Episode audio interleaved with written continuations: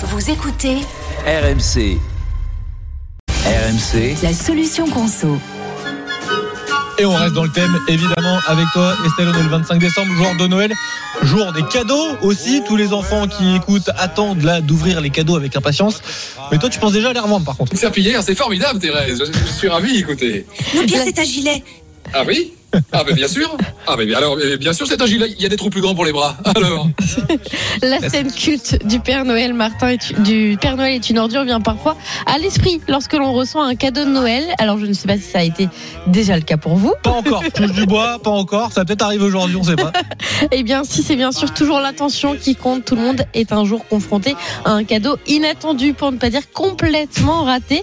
Même si on ne souhaite pas vexer la personne qui nous l'a offert, il est aussi regrettable de laisser un cadeau parfois cher prendre la poussière. Alors c'est un peu euh, délicat mais demander le ticket de caisse toujours. Il en est euh, presque toujours un exigé par les commerçants pour un échange ou l'obtention euh, d'un avoir. À noter qu'en cas d'achat direct au magasin, accepter un retour n'est pas obligatoire, même si c'est souvent euh, la pratique.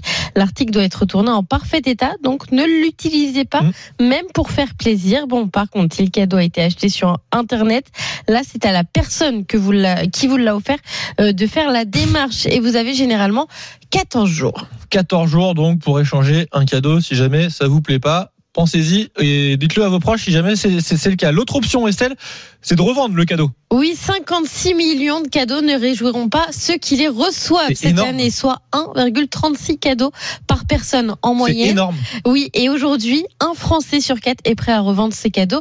Et ça ne choque même pas ceux qui les offrent, puisque 42% euh, d'entre eux sont heureux de voir leurs proches euh, s'acheter le cadeau qu'ils convoitaient avec l'argent de la revente. Et 41% sont heureux de les voir revendre leurs cadeaux pour ensuite faire un don euh, de l'argent gagné. Alors si vous êtes mal à l'aise avec l'idée de récupérer de l'argent, des plateformes de troc existent également. Et puis enfin, certains cadeaux dont vous n'avez pas l'usage peuvent être loués à d'autres particuliers. Je pense aux, aux outils, aux appareils à raclette. Ainsi, vous ne serez pas mal à l'aise si on vous demande ce qui est devenu ce magnifique cadeau.